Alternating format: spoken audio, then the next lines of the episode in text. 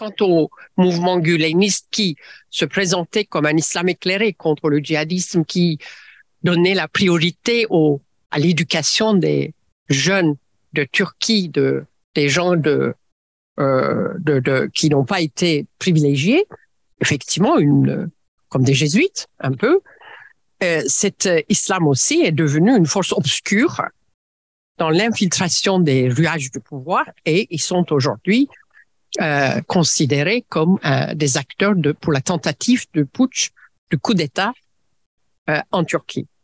Donc, je pense que l'histoire de ces deux islams, on peut dire, c'est pas euh, réussi en Turquie.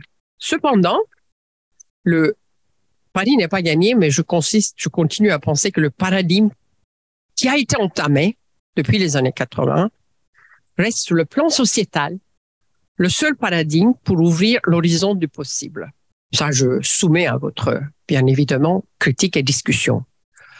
Déjà, le Parti républicain du peuple, le parti le plus laïque qui avait verrouillé aussi certaines réformes jusqu'à maintenant, aujourd'hui, c'est, il cherche la transformation, il cherche à ne plus focaliser sur la question de religieux. Ils ont même voulu changer par leur, leur position par rapport au foulard avec une proposition de la loi qui garantissait le port ou le, au contraire, le choix du foulard ou du non-foulard, qui a suscité beaucoup de critiques, mais moi je trouve que c'est hyper important d'aller au-delà de cette polarisation. C'est encore le même parti qui a créé aujourd'hui une coalition des partis qui sont de, d'idéologie et de d'héritage très différents. Et cette coalition également va dans le sens d'un pluralisme contre la vérité homogénéisante de l'AKP. À mes yeux, ces signes sont des signes aujourd'hui, les seuls peut-être faibles, des signes qui indiquent bien une politique d'inclusion pluraliste contre ces forces reste la seule possibilité d'horizon d'ouverture. Dans ce sens-là, euh, je pense que le politique, même si c'est pas sociétal, la sphère du politique en Turquie, avec ces mouvements de coalition, donne des signes d'une politique de réconciliation sociétale beaucoup plus que l'AKP. On a changé peut-être de complètement de registre pour euh, l'avenir de la démocratie ne peut venir que de cela. C'est dans ce sens-là que le post-kamalisme, c'est comme critique, propose aussi un pari démocratique. Et euh, merci encore. Donc maintenant, je passe la parole à Monsieur Olivier Roy, qui va nous parler, qui va nous poser la question est-ce que l'AKP est un parti islamiste? S'il vous plaît, compris. merci. Euh, oui, donc euh, euh, ce que je vais faire ici, c'est pas une étude hein, de, de l'AKP, c'est plutôt une perspective euh, comparatiste. il faut voir que pas l'AKP lui-même, bien sûr, qui date de la fin des années 90, début des années 2000, mais la mouvance hein, euh, d'où il provient, a connu euh, en gros son heure de gloire de développement dans les années 80, c'est-à-dire dans euh, la, foulée euh, de euh, la montée des mouvements dits islamistes au Moyen-Orient, a commencé évidemment par la révolution islamique d'Iran. Donc on a eu là un créneau hein, euh, où des euh, mouvements contestataires se réclamant de l'islam se sont manifestés dans le champ politique, idéologique et religieux avec force et parfois violence hein, euh, d'un bout à l'autre de l'espace du Moyen-Orient et pas seulement au Moyen-Orient. Donc à partir de là, on a construit, hein, à commencer par des politologues français essentiellement, ce concept d'islamisme. Euh, qui a pris racine à tort ou à raison, mais maintenant qui est euh, euh, partout et qui, bien entendu, ne veut plus rien dire parce qu'il est utilisé à tort et, et, et à travers. Bon. mais il y a eu un effet de miroir, je dirais, où la construction par des politologues de cet objet islamiste a intéressé beaucoup d'islamistes même, alors qui protestaient d'un côté contre cette réduction euh, de leur prétention à représenter l'islam en général, hein, euh, euh, et en disant mais on n'est pas de, on n'est pas des islamistes, on est des musulmans. Sauf qu'ils ont été les premiers à reprendre le terme, hein, hein islam pour les en Turquie par exemple, et dans le fond à trouver que notre concept n'était pas si mauvais que ça. Hein. Alors ça dépend lesquels, hein, bien sûr. Euh, euh, frères musulmans égyptiens nous, nous, regardaient plutôt de haut, quoi. On était des petits branleurs un peu pour eux. Euh, mais les Turcs, ça les intéressait parce que ça faisait moderne, si je peux dire. Hein. Ça permettait effectivement euh, d'établir une base de, euh, euh, de dialogue, en particulier au niveau des universités, des intellectuels. Euh, puisque le système universitaire euh, euh, en Turquie est de très bon niveau. et puis il est, j'allais dire, globalisé dans le sens de cursus des études, études des auteurs, etc., etc. Bon. Alors en gros, cet objet islamiste, c'était en gros de dire que ce sont un nouveau, que c'est un mouvement, un nouveau courant politique qui voit dans l'islam plus qu'une religion, c'est-à-dire une idéologie politique structurée, avec pour but d'assurer la gouvernance, c'est-à-dire dont l'objectif est l'État, hein, et la restructuration de la société à partir euh, euh, euh, de cette matrice islamique qui n'est pas que la charia. C'est ça la grosse, grosse différence avec ceux qu'on a, les fondamentalistes classiques, pour qui la question fondamentale de l'islamisation, c'est celle de l'application de la charia. Bon. Alors que pour les islamistes, la question de la charia est seulement hein, un aspect hein, euh, euh, disons dans la sphère purement juridique, de cette restructuration de la société selon des référents islamiques, comme l'a dit euh, Nilufer. Et puis, bien sûr, euh, euh, euh, ils sont modernes au sens de leur référentiel euh, euh, philosophique et politique. Hein, L'État, la société, les syndicats, les unions, euh, unions des femmes, unions des étudiants, le concept de jeunesse, par exemple, euh, etc. Bon, ils sont dans la lignée des grands mouvements politiques euh, de l'Occident depuis, disons, en gros, les années 20. Hein, c'est une logique. Il faut savoir, par exemple, que Maudoudi, un des grands penseurs de euh, euh, de l'islamisme qui écrivait dès les années 20. Euh, pour lui, les deux rivaux, c'était les communistes et les fascistes, pas les nazis. Hein.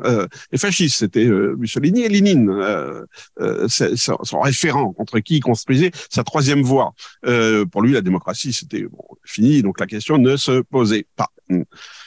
Euh, et donc ce mouvement a tiré évidemment de, euh, de nombreux intellectuels et assez peu de clercs, c'est-à-dire assez peu de religieux, hein, euh, euh, euh peu de gens de la corporation des oulémas qui en Turquie existaient, même s'ils avaient été marginalisés par le, le, le, kémalisme. On avait un clergé d'État, le, le Dianet, hein, dans, dans d'autres vous, vous, parleront. Et puis on avait un mouvement très vivant euh, de confréries soufis hein, euh, et de euh, de personnes, de pires, de personnes, de chers, euh, euh, qui, sans être passés par, nécessairement par les madrassas et surtout pas par les madrassas officiels, euh, euh étaient vus et qu'on se pensait comme des docteurs de l'islam, comme des comme des penseurs. Hein bon, le mouvement d'Urjou, par exemple, etc. Hein, avec euh, bon. Euh, euh, donc c'est pas eux qui vont euh, fournir les cadres du euh, euh, du parti qui deviendra l'AK, l'AKP. Ce sont essentiellement, oui, des intellectuels. Hein, en tout cas, disons des produits du système éducatif euh, kébaliste de la, de la de la République. Et donc le le, le cœur de la création euh, euh, de l'AKP, c'est effectivement la matrice euh, kémaliste, bien sûr.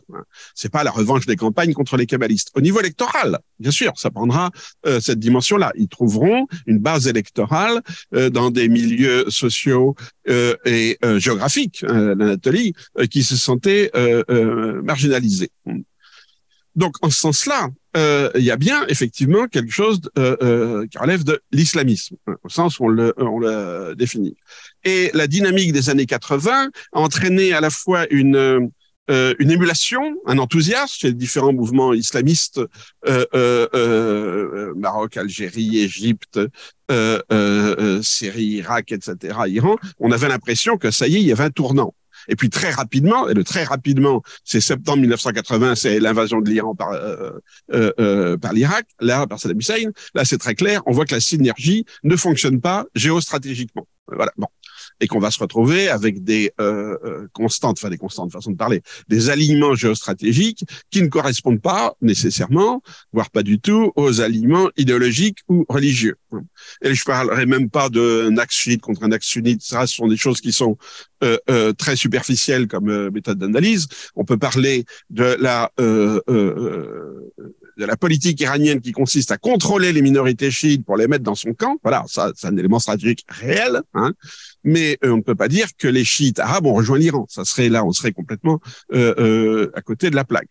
De même, les frères musulmans se sont sentis égyptiens, ne se sont pas sentis de grande sympathie pour la révolution islamique d'Iran. Et réciproquement, les mollahs iraniens avaient une tendance certaine à mépriser euh, les, euh, tout ce qui était religieux sunnite, hein, en considérant qu'ils n'étaient pas au niveau. Hein. Euh, je ne prends pas parti dans cette querelle, mais bon.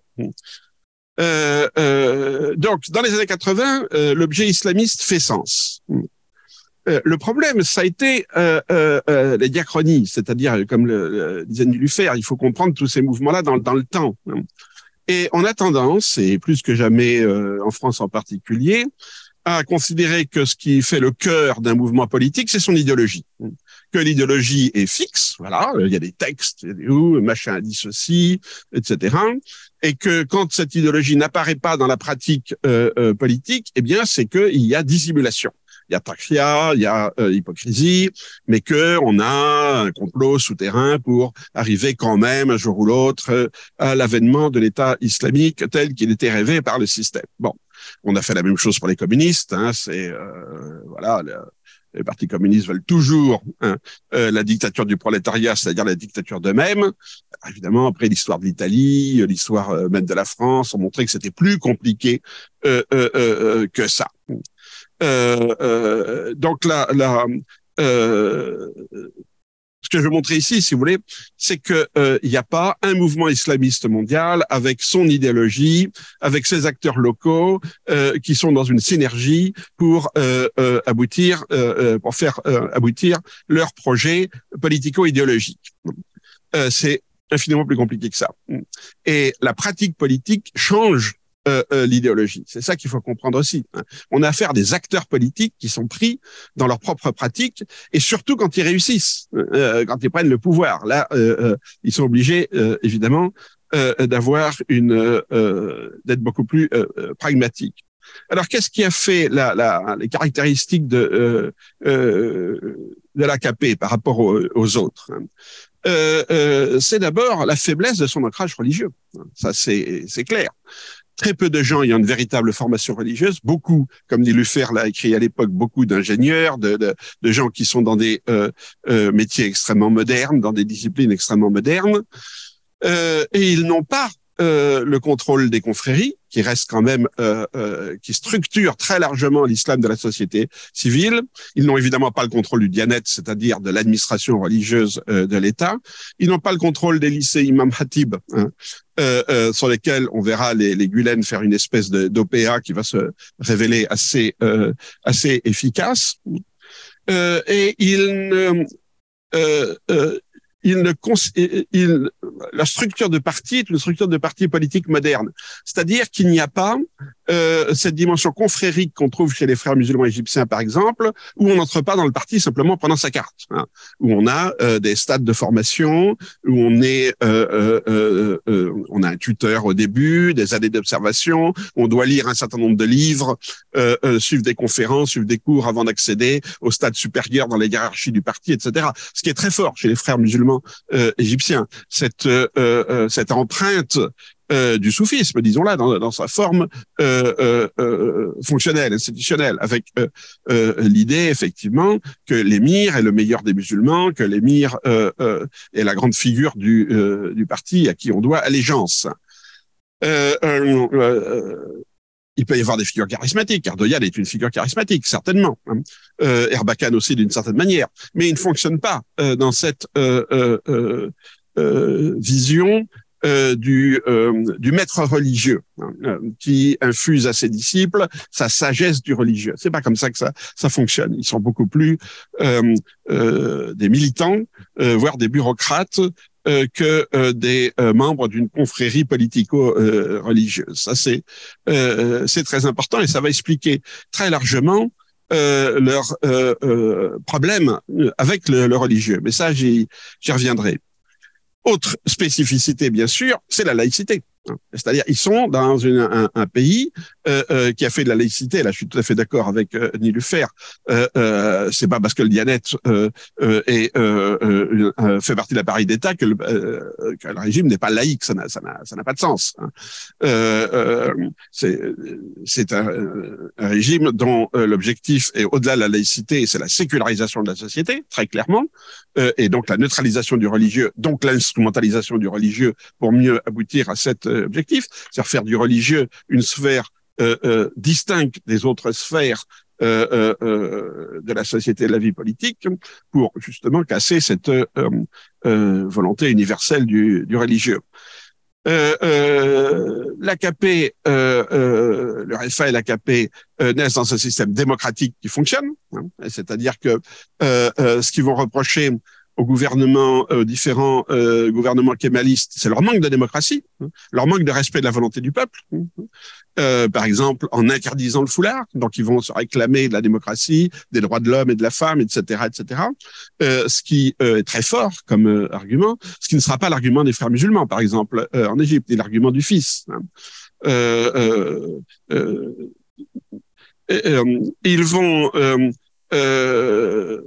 tout en partant, donc je dirais, du fait de l'État kémaliste, qui pour eux est là. Hein, il ne s'agit pas de changer euh, l'État, il ne s'agit pas de changer les institutions, il ne s'agit pas de repenser euh, euh, l'État-nation Turquie, euh, mais ils vont euh, proposer des changements pour améliorer dans leur évidemment dans leur rhétorique, dans leur perspective, pour améliorer cet État. Donc plus de démocratie, respect des minorités, ça, ça va être très très important, hein, euh, y compris les minorités religieuses. Euh, le, le RFA et, et, le l'AKP a toujours eu un discours plus ouvert sur les minorités religieuses, parce que c'était aussi pour lui un moyen de ramener le religieux dans, dans, dans la sphère politique, hein, en parlant des chrétiens, par exemple. Hein.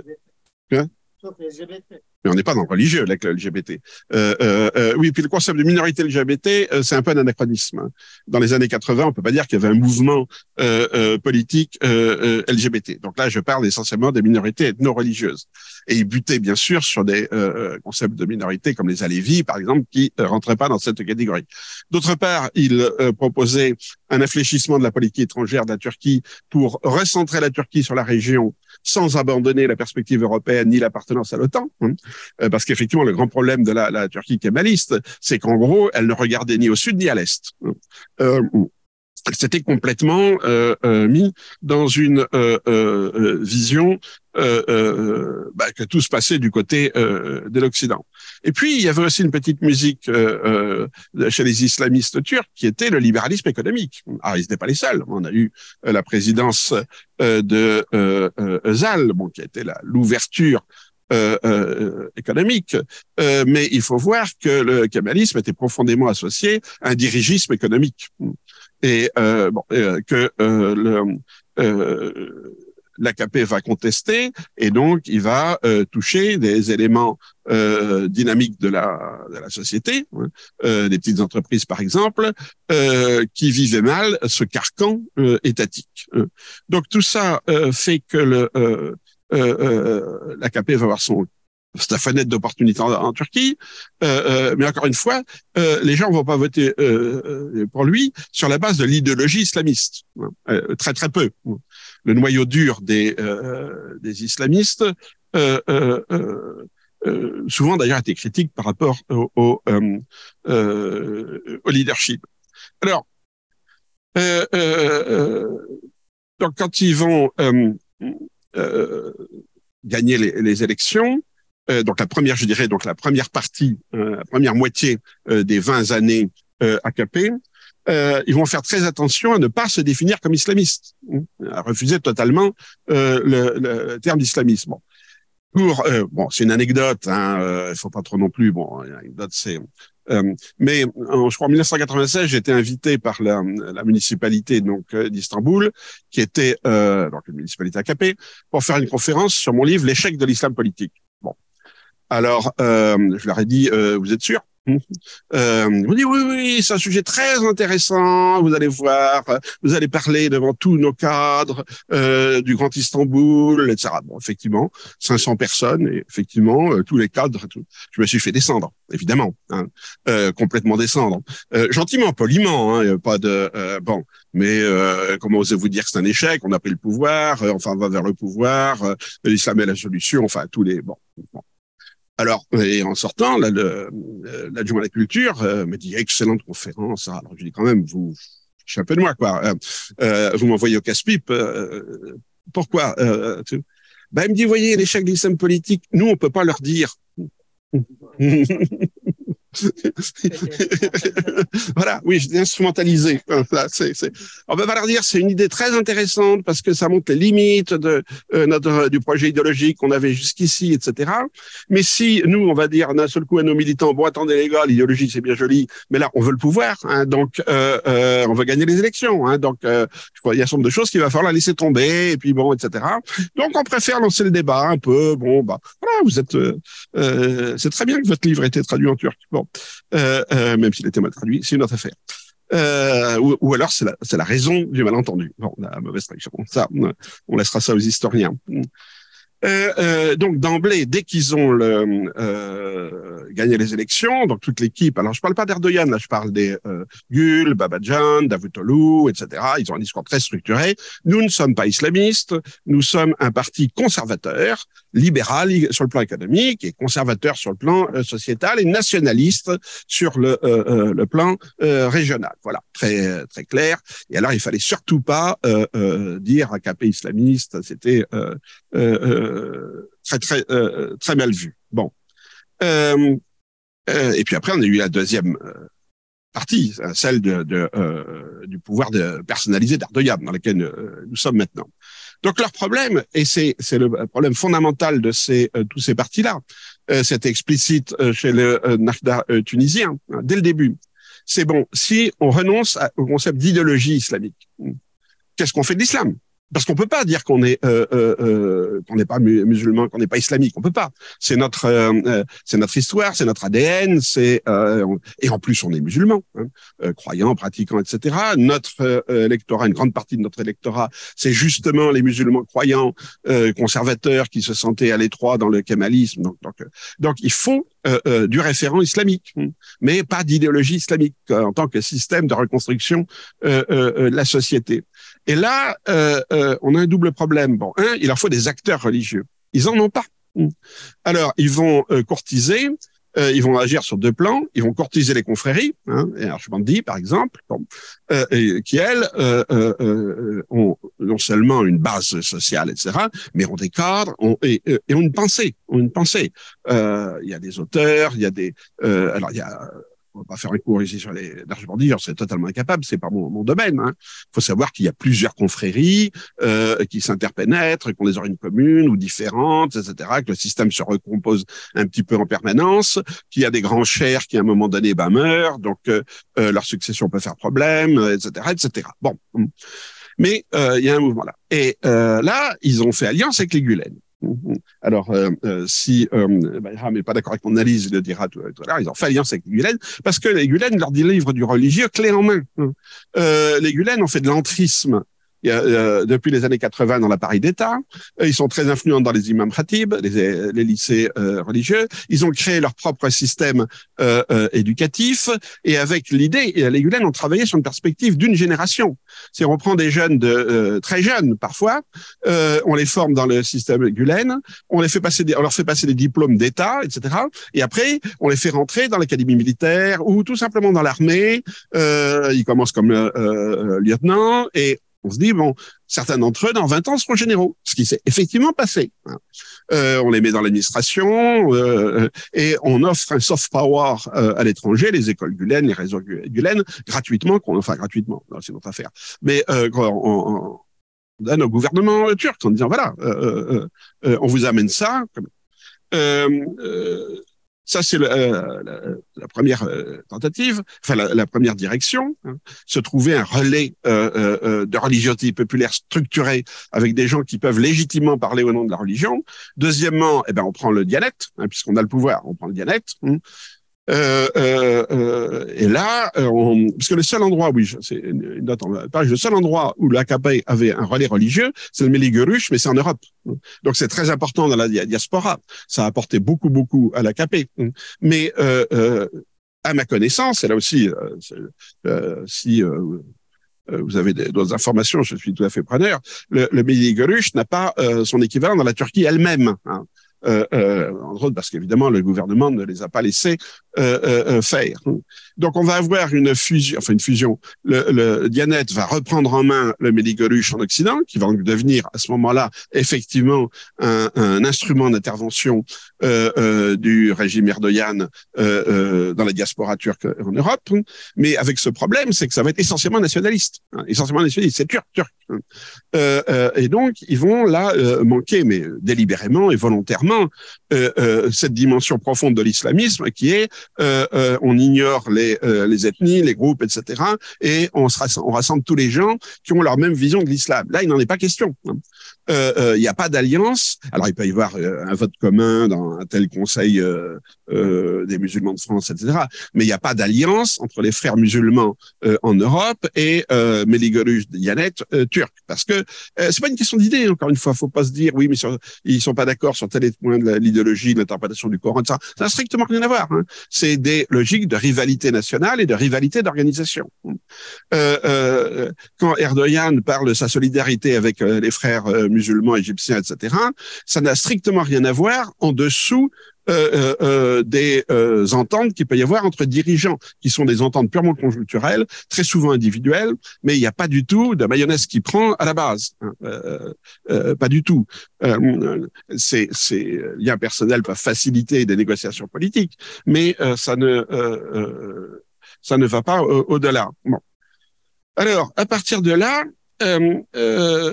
ce qui va dominer, donc c'est l'élément euh, national et étatique, hein, cette volonté de contrôle et d'instrumentalisation de l'islam. Euh, et puis le clash, le clash, eh évidemment, c'est le coup d'État du juillet 2016, hein, où bon, je vais pas vous faire parce que j'en sais rien exactement ce qui s'est passé, etc.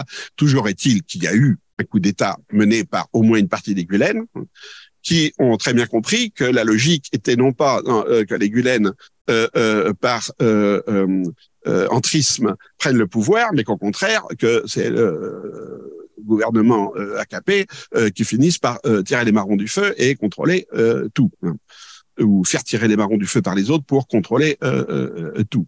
Bon, cette affaire Gulen est très bizarre. Hein, ça a beaucoup à voir avec, à mon avis, le, le fonctionnement du mouvement Gulen lui-même, bon, qui reste assez mystérieux.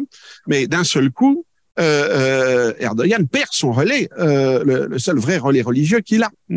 Alors, il va courtiser les autres confréries. Alors, il va réprimer à certains moments parce qu'il a peur que euh, qu'ils fassent comme les Gulen. Il va à d'autres moments les courtiser, leur faire des faveurs, etc.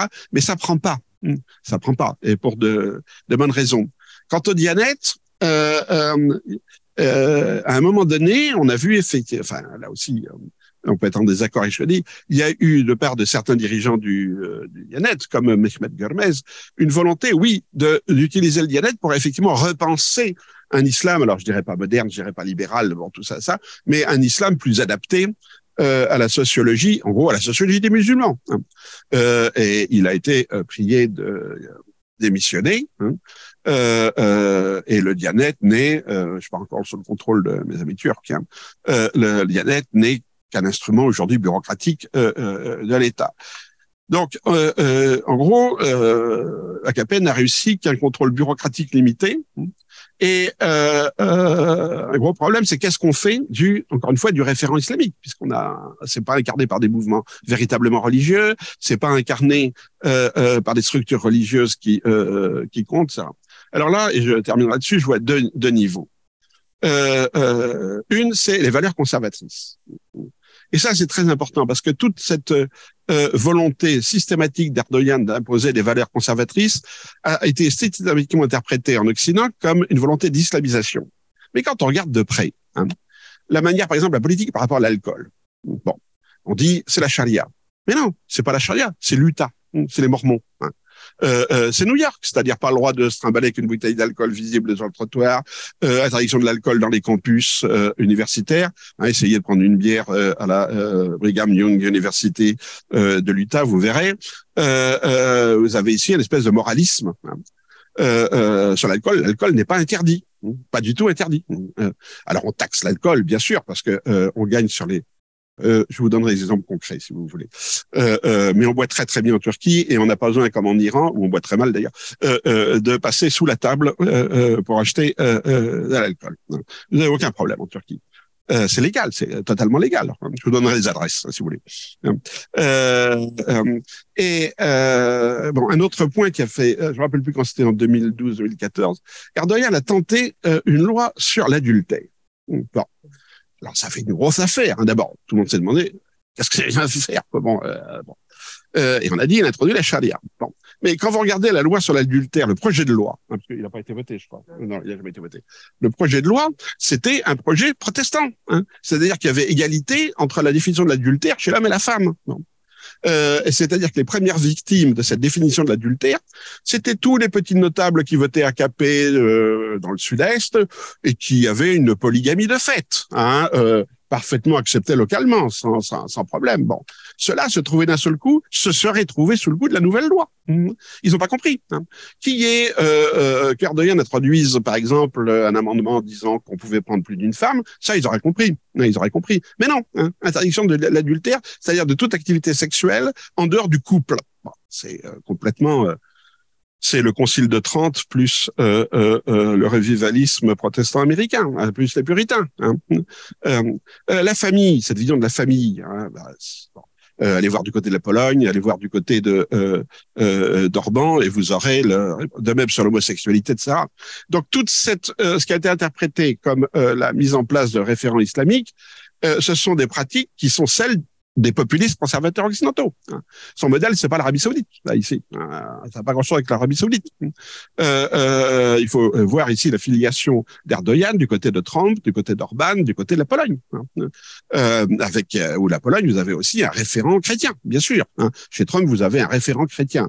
Euh, verbal quoi bon euh, euh, mais il a quand même une clientèle qui qui croit au à ce référent là euh, et c'est ça qu'on a mal compris dans tous les camps sur cette euh, euh, euh sur ce conservatisme euh, des valeurs. Hein. Il est dans une logique de la culture war de Hunter hein, plutôt que dans celle du clash des civilisations de Huntington. C'est ça qu'il faut comprendre.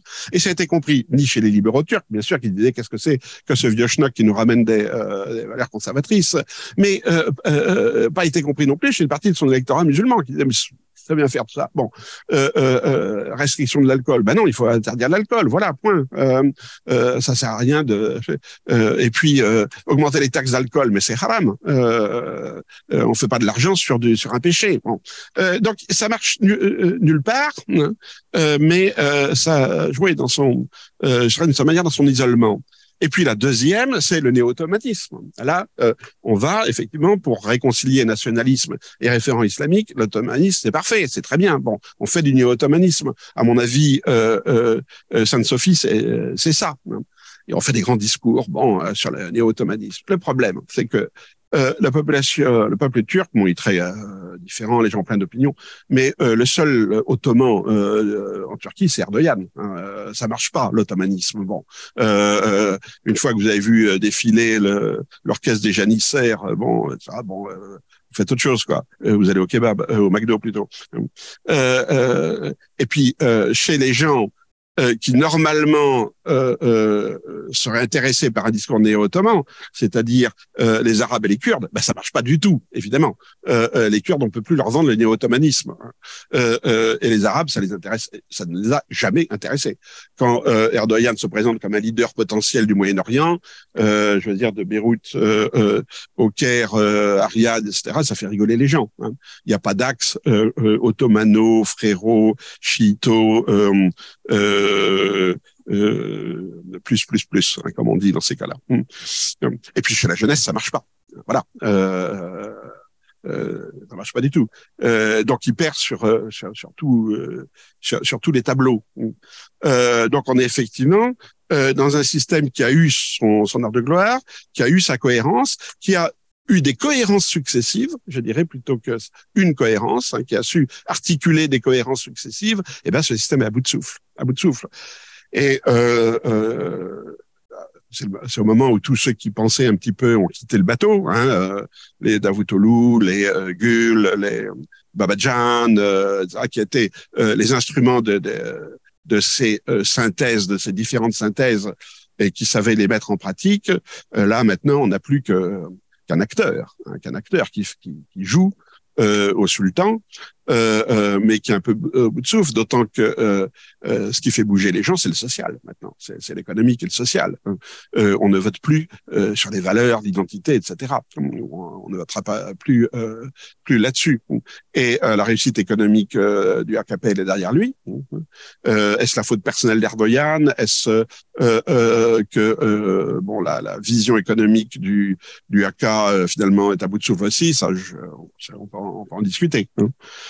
Mais euh, en ce sens-là, euh, il n'y a plus euh, euh, il y a plus d'islamisme euh, en Turquie, comme il n'y en a plus euh, au Tunisie, comme il n'y en a plus au Maroc, c'est-à-dire, alors je ne veux pas dire post-islamisme parce que là, bon, hein, me faire dire, mais on a tout simplement un courant de pensée qui a eu son, apogée, qui a eu sa force, qui a eu sa cohérence, euh, mais qui euh, euh, ne fonctionne plus, ne fonctionne plus. Euh, et donc soit il, enfin, il perd des élections, euh, euh, ou ils se finissent par se marginaliser politiquement, comme on le voit maintenant du, du Maroc à l'Irak, jusqu'à l'Irak. Voilà. Bon, bien, bonjour à toutes et à tous. Alors, pour ma part, je vais évoquer la question de la laïcité en Turquie. Euh, je vais vous présenter les résultats d'une enquête euh, sur le terrain en Turquie que j'ai menée il y a une dizaine d'années, à la fin des années 2000. Et cette enquête, elle s'inscrit dans un cadre plus large d'une recherche que, que je mène sur l'évolution de la laïcité dans la, dans la Turquie de l'AKP depuis donc une vingtaine d'années, depuis euh, le début des années 2000 jusqu'à aujourd'hui.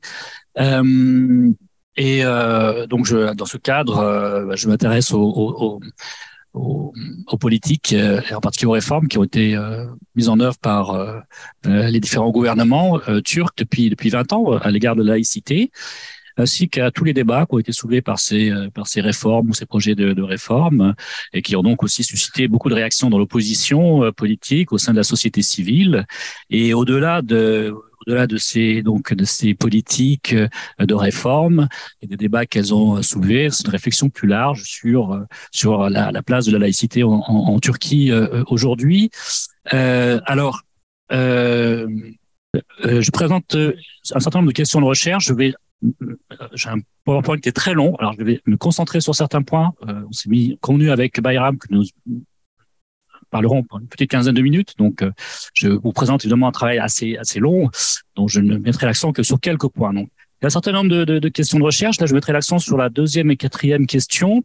Euh, notamment sur la question effectivement de, la signification du sens apporté à, l'évolution de la laïcité et euh, à travers cette question qui est, posée en Turquie depuis une vingtaine d'années, est-ce que ces réformes menées par le pouvoir de l'AKP conduisent à, à remettre en question la laïcité kémaliste, à l'affaiblir, à, terme à la faire disparaître, ou au contraire, est-ce que ces réformes conduisent à faire évoluer la laïcité, euh, le modèle turc de laïcité, à transformer ce modèle turc, à l'adapter aux conditions de la Turquie euh, d'aujourd'hui, euh, parce que effectivement, on observe qu'il y a une confrontation de, de modèles de laïcité en, en Turquie depuis une vingtaine d'années. On oppose souvent d'un côté la laïcité ouverte ou fermée, la laïcité active ou passive, autoritaire ou de combat, donc à savoir la laïcité kémaliste d'un côté, une laïcité plus libérale de l'autre, d'inspiration anglo-saxonne, euh, et euh, donc euh, effectivement, en fonction des positionnements partisans, en fonction des perceptions aussi, eh bien, on peut adhérer à telle ou à, telle ou telle position ou conception de la de la laïcité. Euh, la quatrième question aussi, sur laquelle je vais dire quelques mots, euh, est-ce que l'évolution de la laïcité représente un facteur de pacification, de rupture sociale? Je, il faut se reprojeter à la fin des années 2000 aussi en, Turquie. Est-ce que la laïcité représente un outil d'apaisement ou un outil de confrontation? Et là, donc, effectivement, en 2009, quand, quand, cette enquête a été menée, il y avait a un, contexte politique et social très particulier en Turquie. La, la était au cœur des débats et un certain nombre de tensions sociales, des manifestations aussi assez, assez massives euh, pour la défense de la République qui avaient eu lieu dans les mois qui précédaient. Il y avait des débats intenses au Parlement et, et euh, une mobilisation de la société civile. Donc c'était vraiment un, un, sujet central dans la vie politique de la société turque avec des, des tensions qu'on pouvait euh, observer. Euh, et donc cette question aussi se, se, se pose est-ce que ces réformes mises en œuvre depuis le début des années 2000 euh, peuvent à, à terme euh, renforcer la cohésion de la société turque ou au contraire vont euh, accentuer les, les, clivages, les divisions et voire à terme même mener vers des risques d'affrontement, d'explosion sociale. C'est une question qui se posait donc il y a une vingtaine d'années, encore il y a dix ans, et qui aujourd'hui a trouvé quelques éléments de réponse à la lumière de l'évolution politique du, du, du pays. Donc je vous disais plus largement, c'est une réflexion sur la légitimité sociale de la laïcité euh, euh, en Turquie. Dans quelle mesure la laïcité apparaît légitime? euh, aux yeux de, de, des citoyens en particulier. Et je trouve aussi que c'est un, un, thème extrêmement intéressant parce que là, on peut concevoir la laïcité comme une sorte de, de miroir ou un révélateur de la, de la diversité sociale, culturelle, idéologique du, du, du pays. C'est un reflet de la richesse de la société turque, mais aussi un reflet des clivages euh, politiques et idéologiques qui traversent cette société. Et donc étudier les conceptions, les perceptions de la laïcité, c'est aussi euh, euh, mieux comprendre et observer la prégnance de ces de ces clivages qui structurent ce pays depuis un siècle maintenant. Donc vous l'avez compris, cette enquête, elle porte sur les perceptions sociales aussi de la laïcité, comment les, citoyens, la population euh, observent en quelque sorte tous ces débats depuis une vingtaine d'années et comment euh, quelles, sont les opinions, les, attitudes, c'est la première question d'ailleurs, les perceptions sociales de l'évolution de la laïcité euh, en, euh, en Turquie. Et pour reprendre le, le, le, terme et le thème de l'intervention de, de Nilüfer tout à l'heure, on pourrait effectivement s'interroger si l'évolution de la laïcité, les réformes menées conduisent à terme à une disparition ou un affaiblissement de la laïcité, son modèle euh, kémaliste, ou au contraire une évolution de la laïcité vers une forme post-kémaliste, une laïcité dite post-kémaliste, qui serait la laïcité de l'AKP. Voilà, donc euh, c'est une façon de faire une connexion sur ce thème-là. Euh, alors, un mot sur le contexte de la recherche, parce qu'en fait, euh, je me suis aperçu qu'il y avait même si la comparaison euh, est à relativiser, il y a quand même des parallèles avec la situation d'aujourd'hui. Euh, en, à la fin des années 2000, il y avait une crise financière et économique qui frappait la Turquie comme le monde d'ailleurs, et qui a eu une influence sur les aussi sur les, les opinions hein, des, des, des, personnes interrogées. Il y avait des élections euh, en, Turquie. Cette année, c'est aussi une année d'élections. Alors, élections décisives évidemment, présidentielles et législatives au mois de, mai. Et il y avait euh, des, des, tensions, des troubles, des affrontements dans la région du Moyen-Orient, notamment autour du conflit israélo-palestinien et donc euh, bah, ce type de situation euh, perdure euh, aujourd'hui d'une d'une certaine façon. alors, je vais maintenant parler plus rapidement. Alors, je vais passer parce que c'est très long, je ne vais pas aborder tout ça.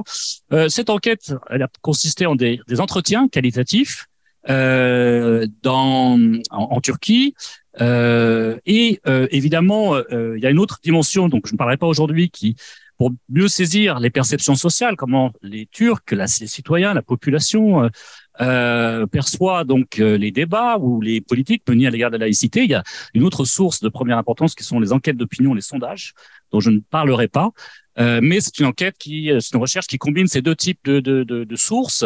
Les enquêtes, les sondages menés en, en Turquie euh, en, à partir d'échantillons représentatifs. Et il faut rappeler qu'il y a eu de très nombreux sondages en Turquie depuis une vingtaine d'années, euh, menés par des instituts de sondage turcs tout à fait sérieux, sur euh, tous les enjeux liés à la laïcité, euh, tous les enjeux liés à la laïcité dans l'actualité. Ce qui a été évoqué aujourd'hui, la question du port du voile, par exemple, le Dianet, euh, lorsque l'AKP a été euh, confronté à, par la Cour constitutionnelle à des sanctions financières et à une éventuelle interdiction, il y a eu des enquêtes sur les partis politiques euh, à base religieuse et sur la légitimité de l'existence de partis politiques à base religieuse en Turquie. Il y a eu des enquêtes sur la sur la, la, la charia, sur euh, l'instauration d'un État euh, reposant sur la charia. Est-ce que qu'est-ce que les, les personnes interrogées pensaient de cela? Est-ce qu'elles soutenaient l'instauration d'un État euh, fondé sur la charia en Turquie? Donc, il y a vraiment des, des dizaines et des dizaines d'enquêtes depuis 20 ans qui portent sur ces sujets et qui apportent une source d'information considérable. Euh, parallèlement, et c'était l'objet de, de, ma, de ma démarche, euh, des entretiens qualitatifs qui posent évidemment la question de la représentativité. Donc, ce que je vais vous présenter ici n'a pas de caractère représentatif. Euh, ce sont des positions euh, adoptées par un certain nombre de personnes. Ce qui est intéressant, c'est de développer l'argumentation, de pouvoir analyser l'argumentation, euh, les logiques, les logiques de l'argumentation et la cohérence aussi dans la, réflexion des personnes interrogées. Donc c'est à ce titre qu'elles sont évidemment complémentaires. Alors dernier point, voilà une carte qui résume les lieux où ces entretiens ont, ont eu lieu. Alors sans développer, il s'agissait évidemment de, de pouvoir euh, interroger des personnes qui euh, puissent aussi, euh, sur le plan géographique, mais pas seulement, refléter la diversité du pays, la diversité sociale et culturelle, donc des zones à l'ouest, plutôt au centre du pays, euh, pour des régions plus développées, d'autres plus conservatrices, une ville comme Izmir qui a une identité républicaine assez forte, euh, etc. Bref, d'avoir un échantillon assez assez large, assez large de la diversité du, du pays. Euh, alors, euh, et euh, sans développer, cette enquête, elle repose à la fois sur des entretiens avec des citoyens dits ordinaires, donc des, citoyens turcs, hommes et femmes, et avec des représentants d'ONG. Donc là, vous voyez, bon, ça devient assez chargé. Mais voici les différentes ONG qui ont été sur les contacter pour cette enquête. Donc, organisation d'hommes d'affaires, syndicats, organisations humanitaires, de défense des droits de l'homme, etc. Une trentaine environ. Euh, certaines n'ont pas répondu, mais pour, encore une fois, euh, pouvoir avoir un reflet assez large, aussi large que possible des, des, des conceptions. Alors, il y a effectivement deux types de, de résultats. Les, les, citoyens dits ordinaires euh, euh qui votaient à l'époque pour la KP, pour le CHP, euh, euh, avaient des positions politiques. Euh, mais parfois euh, nettement moins que des, certains représentants d'ONG qui, eux, avaient des positionnements politiques ou militants beaucoup plus marqués. Donc, il s'agissait, par, ce que je veux dire par là, d'interroger aussi des représentants euh, d'ONG de la société civile qui, qui reflétaient les courants idéologiques du pays, donc des ONG kémalistes, plus conservatrices, euh, dites kurdes ou alévis, etc., pour avoir un, un, un peu un, état des lieux ou un panorama aussi large que possible des, des différents courants socioculturels qui, qui traversent le pays. Euh, alors, il y avait beaucoup de, thèmes aussi euh, qui portaient sur l'éducation, sur euh, le rôle de l'Union européenne, sur les conceptions de la de la laïcité euh, par les personnes interrogées. Ce qui est intéressant, c'est que pour souligner un seul résultat ici, au-delà de la définition officielle étatique de la laïcité, eh bien, lorsqu'on interroge un certain nombre de personnes en Turquie, on s'aperçoit qu'il y a une coexistence d'une grande pluralité de, de conceptions de la laïcité euh, que les personnes interrogées adhèrent en général à la définition officielle, mais ils ont aussi une conception de la laïcité beaucoup plus large. Et, et ces conceptions plurielles de la laïcité coexistent dans le pays. Et ça, c'est à travers ces entretiens qu'on peut euh, faire euh, ressurgir en quelque sorte ou mettre en lumière des, des visions de la, de la laïcité qui vont au-delà de l'idéologie officielle, de la définition officielle de la laïcité dans l'idéologie dans l'idéologie euh, du pays, du régime. Pardon. Ensuite, donc, je vais puisque nous avions convenu, voici ça c'est la grille d'entretien qui a été. Euh, je vais vous présenter quatre résultats, euh, encore une fois, qui n'ont pas de caractère représentatif, euh, au-delà des personnes et des ONG, représentants d'ONG qui ont été interrogés. Alors, ces résultats, vous pouvez les voir. Tout d'abord, euh, il faut se projeter à la fin des années des années 2000. Euh, évidemment, en répondant à des questions qui figuraient dans la grille qui était proposée, soumise à chaque chacun, la, les, l'évolution de la laïcité en Turquie, euh, les réformes autour de la laïcité en Turquie n'étaient pas euh, perçues comme l'un des, problèmes les plus importants du pays euh, à l'époque. Et en fait, une hiérarchisation des, des, enjeux, des problèmes était effectuée, où la plupart des personnes interrogées mettaient d'abord en avant, ce qui est assez logique, notamment à la lumière du contexte de l'époque, les problèmes économiques. Donc le problème le plus important de la Turquie à l'époque et dans l'avenir, c'était d'abord et avant tout les problèmes économiques, résoudre la crise économique. Et puis après, il y avait un autre euh, enjeu aussi qui était avancé par certains, euh, qui était ce qu'on pourrait appeler la question identitaire. La question identitaire, c'est-à-dire euh, résoudre euh, en clair le problème kurde. Euh, et ça, c'est formulé très clairement par certains, à savoir, bah, c'est plutôt les problèmes liés à, je cite, l'ethnicité. Aux problèmes ethniques en Turquie, à la diversité ethnique, je cite encore une fois, euh, euh, du pays, qui euh, est au cœur des, enfin, figure parmi les problèmes les plus importants auxquels est confronté le pays avant l'évolution de la laïcité. Donc, en termes de hiérarchisation, à l'époque, la laïcité n'était pas perçue comme un, problème majeur, comme le problème le plus important du, du pays. Ensuite, et je reviendrai là-dessus, sur les, tensions de l'époque, il faut rappeler en 2009 que la, il y avait eu l'élection présidentielle de, de 2007 euh, où euh, il y avait beaucoup de débats autour euh, de la l'épouse du, du candidat puis président élu Abdullah Gül qui portait le voile. donc la First Lady qui était qui portait le voile en Turquie. il y avait aussi en, en, 2008 évidemment la révision constitutionnelle votée par le Parlement en majorité AKP qui autorisait le port du voile à l'université. Et cette, cette réforme a été invalidée par la Cour constitutionnelle. Puis ensuite, l'AKP a été soumise à des, à des, à des sanctions financières. Donc, il y avait, euh, c'est six mois plus tard que cette enquête est réalisée. Ça permet aussi de mesurer un peu les effets, les conséquences, l'impact de cette situation sur euh, sur la population. Et donc, euh, eh bien, à l'époque, euh, les résultats de cette enquête montrent que pour les personnes interrogées, y compris les représentants d'ONG, euh, les tensions qui qui avait éclaté en Turquie, qui persistait ou qui s'était éventuellement accentué, s'expliquait d'abord et avant tout par des stratégies politiques. Des stratégies politiques, je dirais même des stratégies politiciennes entre les leaders politiques. Euh, et davantage que par les effets d'une crise sociale. C'était plutôt les effets de, d'instrumentalisation de, de, la laïcité, de la politisation de l'enjeu de la laïcité par euh, les différents hommes politiques, par les différents partis politiques, davantage qu'une crise qui, sociale qui, qui divisait la, les Turcs, qui pouvait expliquer ces tensions. Et euh, donc, c'est évidemment, ce type de réponse fait aussi référence à, à la polarisation dont, dont, on parle souvent au sujet de la Turquie. Et en l'occurrence, ici, la polarisation, elle apparaît d'abord idéologique ou politique, opposant des partis et leurs représentants davantage qu'une polarisation sociale. Euh, ensuite, il y a deux autres résultats que je voudrais vous présenter. Euh, ce qui est intéressant, c'est quand on interroge aussi euh, euh les, les, différentes personnes ou représentants d'ONG en Turquie, les différents citoyens ordinaires sur, selon eux, les, les, les, causes, les causes de ces tensions. Comment on peut expliquer l'origine des tensions sociales en Turquie liées à la laïcité? Et on s'aperçoit que les réponses varient euh, assez, assez, assez logiquement, mais on peut finalement euh, classer ces réponses en fonction d'interprétations idéologiques différentes. Euh, et donc, selon l'appartenance des personnes interrogées à des catégories, alors tout cela évidemment euh, simplifié, enfin catégorisé en l'occurrence, des catégories que moi j'ai appelées kémalistes, islamiques ou islamistes, kurdes, euh, en, en, fonction de ces différentes catégories, euh, donc d'appartenance à des, à des catégories idéologiques, les, les, les perceptions des, des causes des, des tensions euh, varient considérablement. Euh, de même, pour chez les citoyens ordinaires, euh, la, la, les causes des tensions euh, liées à la laïcité euh, euh, peuvent varier selon évidemment leur appartenance à la gauche ou à la droite ou leur, le, vote qu'ils ont pu avoir aux dernières élections en faveur de l'AKP ou de CHP. Enfin, et là je vais vous montrer quelques résultats à travers les entretiens.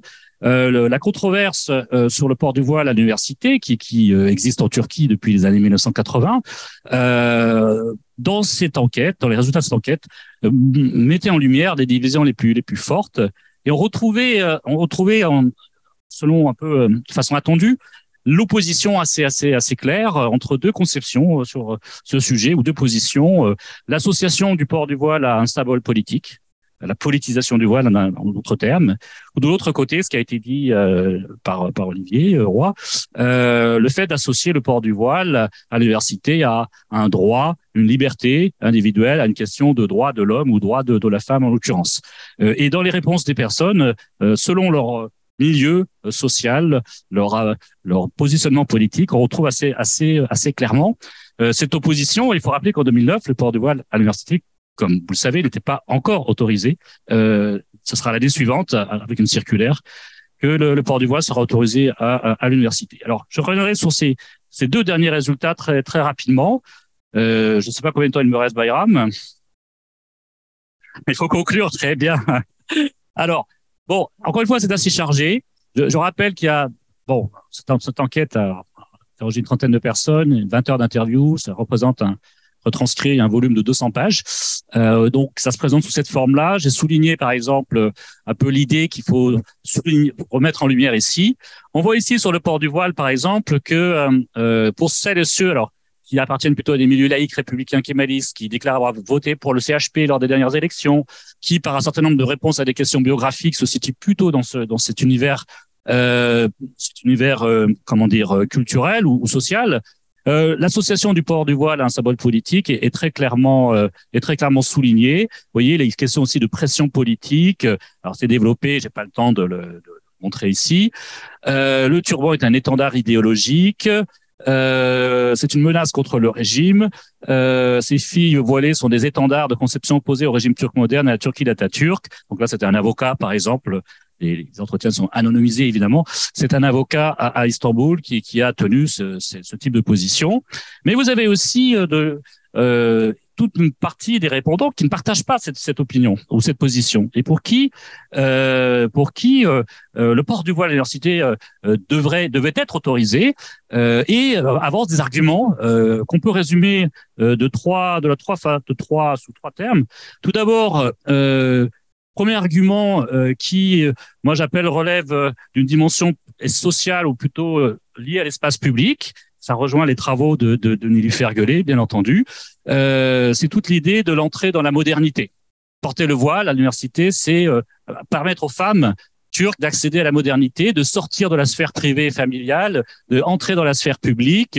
C'est euh, lutter contre le fait qu'on ne veut pas, on ne, veut, on ne voulait pas que les femmes voilées soient, soient visibles, euh, que la femme voilée euh, ne correspondait pas au modèle de femme occidentalisée moderne. Je, je cite les, les, évidemment les, entretien, c'est pas ma position, euh, ou encore euh, la référence à Hatice Babajan, qui a été une des premières à, à, se mobiliser, à lutter pour pour pour ce droit.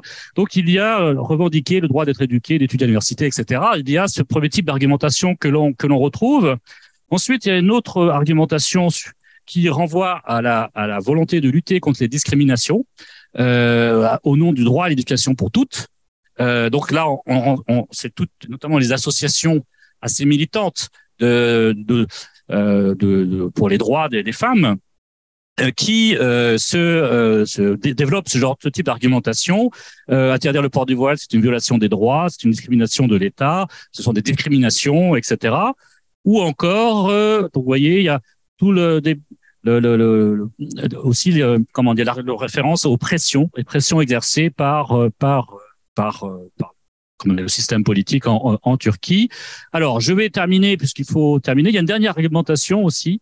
Le port du voile ce, ce, a été défendu par certains, notamment à l'université, mais aussi au-delà, puisqu'ensuite, l'autorisation a été euh, euh, étendue au Parlement, euh, dans la fonction publique, euh, comme vous, vous, le savez. Euh, le port du voile, c'est aussi l'expression d'une culture nationale ottomane puis turque. Ce n'est pas un symbole politique, c'est quelque chose qui vient de la culture ottomane puis turque, des traditions, et à ce titre, et, et doit être défendu et justifié. Et euh, vous avez aussi, alors ça c'est l'argument qui, euh, euh, je n'avais, je n'ai entendu qu'une fois, mais qui je souhaitais vous présenter. Le non-port du voile est aussi un symbole politique pour l'un des personnes interrogées. Euh, si le voile est un symbole politique, je cite, le fait de ne pas porter de voile est aussi un symbole politique. Et donc il y a un retournement de l'argument en, en, quelque sorte. Encore deux minutes et j'ai terminé. Alors ça, c'était d'autres questions. J'aurais pas le temps de les développer. Mais sur les origines des, des, des tensions, donc euh, comment expliquer les tensions, les origines des tensions liées à la laïcité? Euh, Je vous disais que c'était, euh, on pouvait catégoriser les réponses en fonction de l'appartenance des, des, personnes interrogées. Alors ici, donc ça, c'était euh, en termes de catégorisation, il y a une première approche que donc j'ai qualifiée de kémaliste. Et donc, comment expliquer les comment expliquer les tensions en Turquie? Alors, pour un représentant d'une ONG kémaliste, euh, c'était d'abord et avant tout le, je dirais, l'influence des États-Unis. C'était le rôle des États-Unis, puis précisément de la politique étrangère des États-Unis. Pour être encore plus clair, hein, en prenant les arguments avancés, les termes employés, c'était l'impérialisme, l'impérialisme nord-américain, états-unien pour être clair, qui était à l'origine des tensions en Turquie. Et donc là, ce représentant développe tout un argumentaire. Faut se projeter à l'époque, c'est la fin de deux, mandats de l'administration euh, Bush euh, aux États-Unis, marquée notamment par euh, l'intervention militaire en, en, Irak en 2003. Mais comme vous pouvez le, lire, euh, je pense que c'était avant.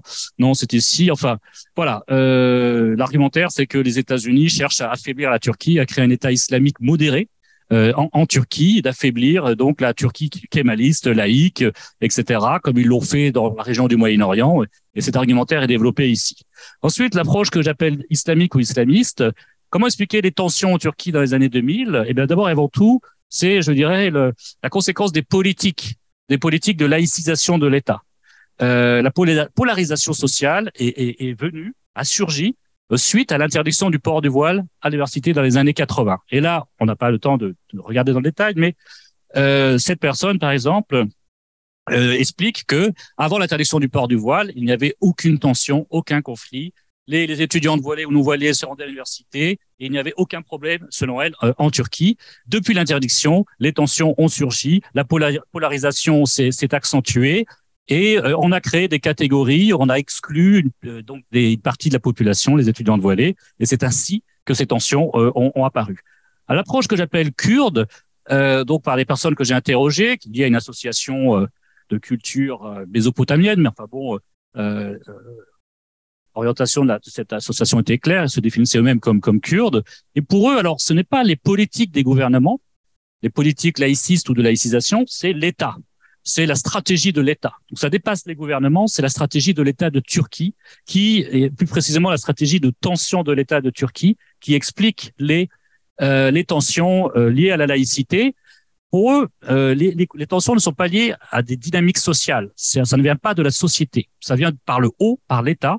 Et euh, ils font une analogie avec le problème kurde.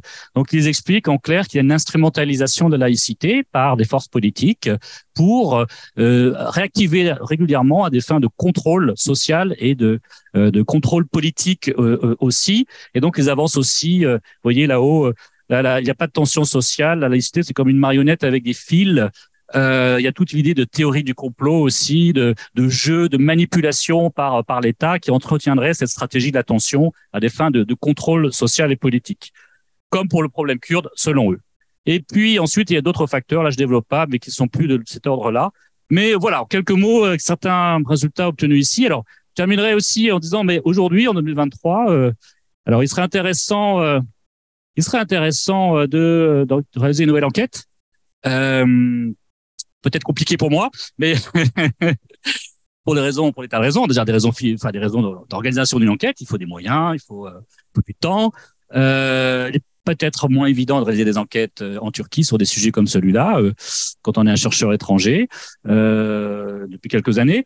Euh, c'est une hypothèse, je ne l'ai pas expérimenté. Euh, en revanche, ce que l'on peut observer, c'est que 15 ans après, euh, 15 ans après, eh bien, euh, il y a quelques éléments de réponse aux, aux questions qui étaient posées à l'époque, sur la question notamment de euh, est-ce que la, le pays peut évoluer vers des, des risques d'affrontement? Est-ce que la, la, la laïcité, l'évolution de la laïcité représente euh, éventuellement euh, un facteur de confrontation, de, de clivage, etc.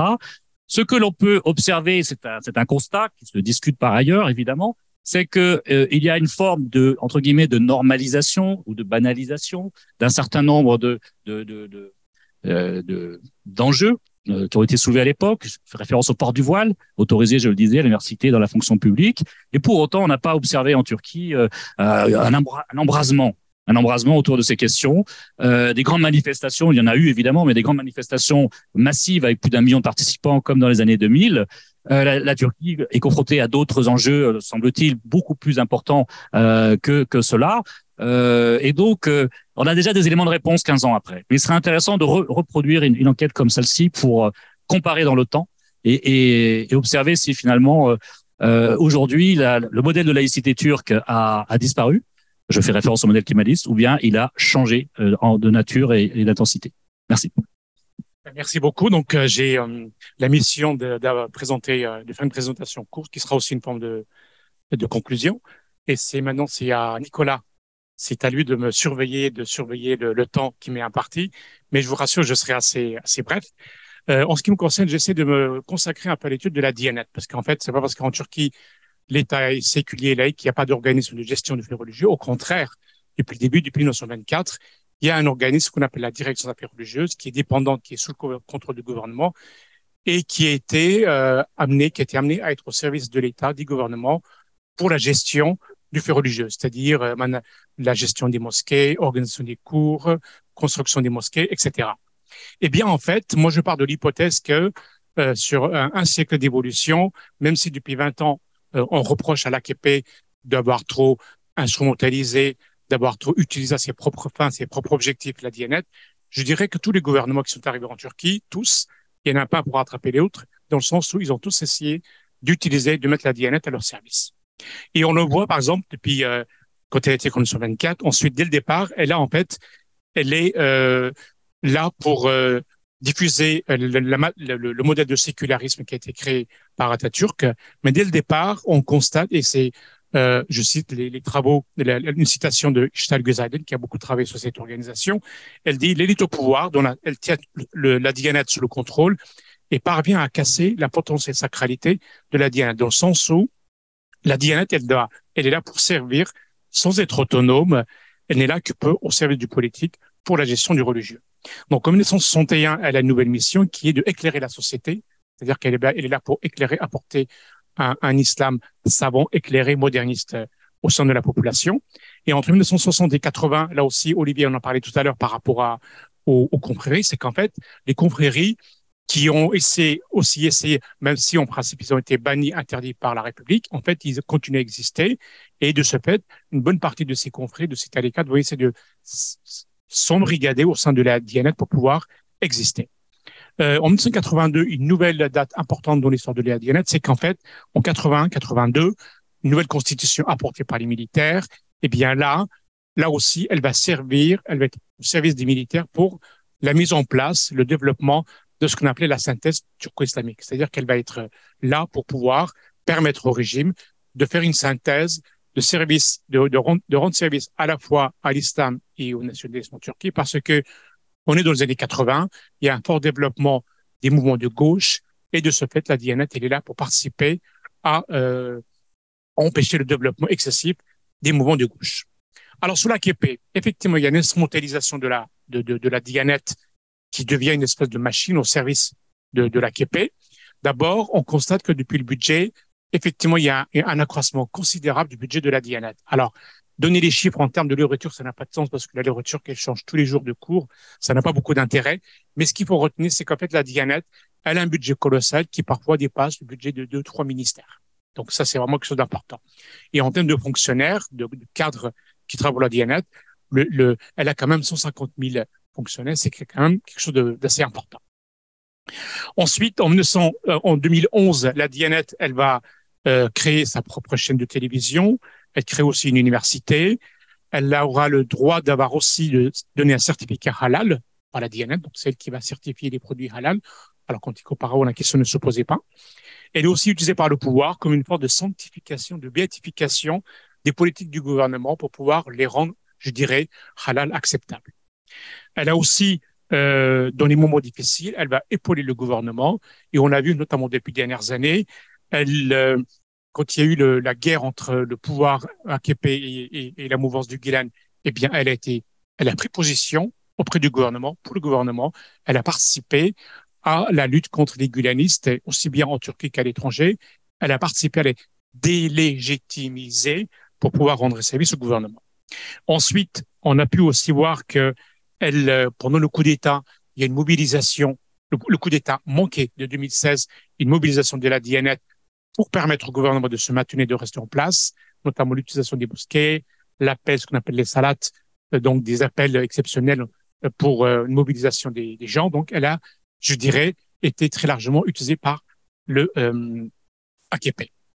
Mais je dirais que c'est euh, tous les gouvernements ont procédé à cette instrumentalisation de la Dianette et je dirais aussi en politique étrangère. En politique étrangère, là aussi, c'est que on a le sentiment depuis quelques années, notamment en France, que la Dianet est devenue un instrument de diffusion de la politique de la KEP à l'étranger. Alors, c'est vrai, mais en fait, déjà, déjà des années 70 et 80, la Dianet est présente à l'étranger. Elle est présente à l'étranger, notamment en Europe, dans les pays où il y a une forte immigration turque.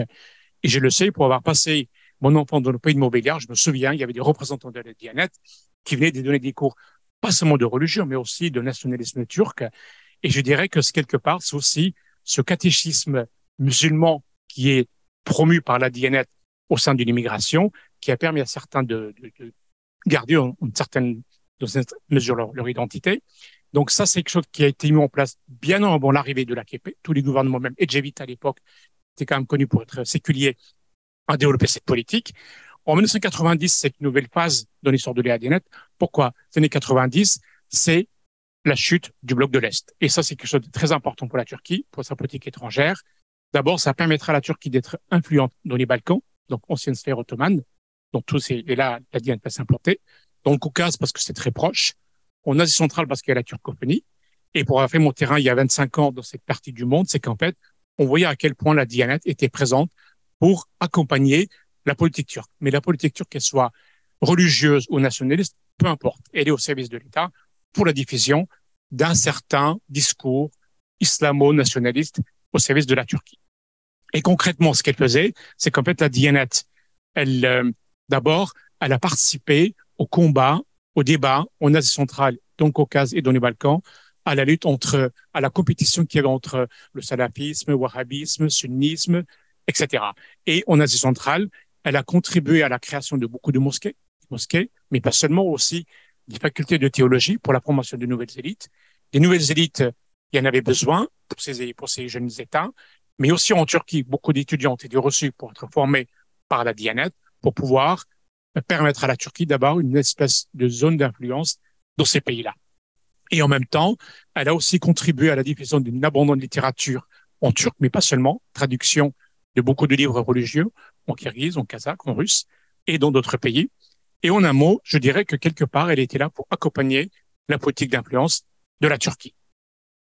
Et en fait, depuis quelques années, ce que fait l'AKP, il le fait de la même manière, mais avec une plus grande intensité, parce qu'entre-temps, la Turquie est devenue économiquement une puissance régionale, donc il y a des moyens qui sont beaucoup plus conséquents, beaucoup plus forts qu'avant, et à tel point que maintenant, les activités de la Dianet sont non seulement dans ces pays-là, mais aussi, je dirais, dans, nouveau, dans le nouveau continent, en Amérique latine. Il y a des constructions de mosquées par Erdogan en Amérique latine, en Afrique.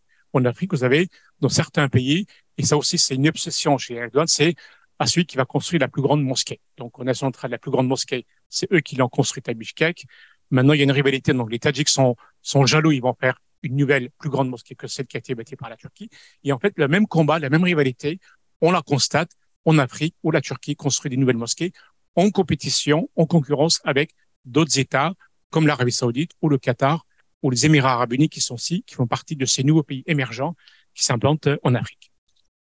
Alors, euh, si vous voulez, en, conclusion, c'est quel est le résultat, les conséquences de cette politique de la Dianet Je dirais que euh, à l'intérieur de la Turquie, au niveau intérieur, c'est-à-dire que effectivement, et Nul Ferruja l'a expliqué tout à l'heure, il était question que AKP avec la Dianet forme une génération pieuse et en fait, on peut dire qu'en fait, ça a été un échec. Ça a été un échec parce que ces dernières années, il y a des enquêtes qui ont été menées, y compris par des instituts de sondage, par des organismes de recherche proches du pouvoir, qui montrent à quel point en Turquie, il y a un véritable développement du déisme et, du, enfin de, et, de, et de l'athéisme, dans le sens où on a un sentiment en fait qu'en réaction par rapport à cette politique du gouvernement qui paraît trop islamiste, en fait, il y a une société qui se développe il y a le déisme qui se développe et quelque part ce qui se passe en Turquie fait penser à, à, à ce phénomène très connu euh, en Iran où effectivement le régime est, se veut islamiste, est islamiste, mais en fait la société réagit d'une manière